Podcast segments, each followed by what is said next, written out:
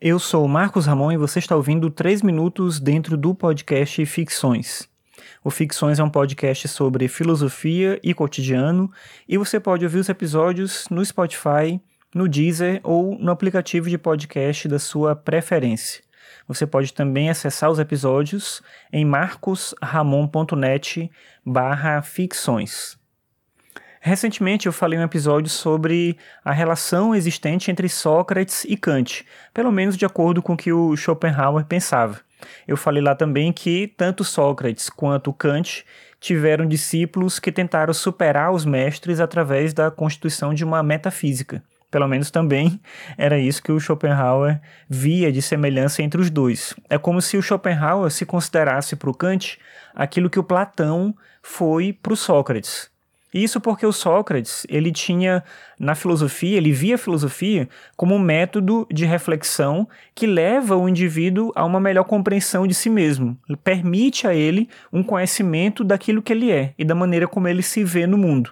Daí, por exemplo, também o conceito de filosofia do Sócrates, que é apresentado na Apologia de Sócrates, o texto Platão, quando Sócrates afirma que a filosofia é um exercício para a morte.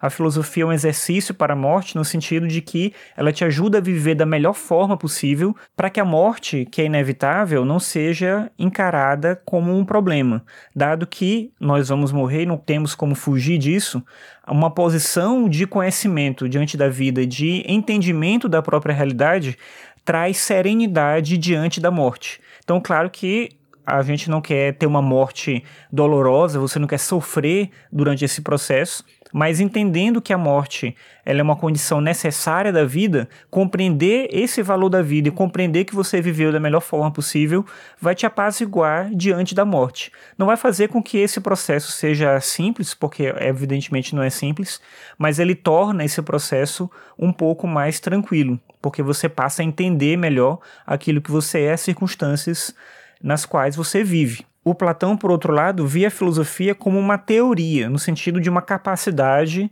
de ver a verdade, de abstrair e superar a realidade concreta. A etimologia da palavra teoria é uma etimologia importante aqui porque ela tem o mesmo traço da palavra theos, que traduz Deus.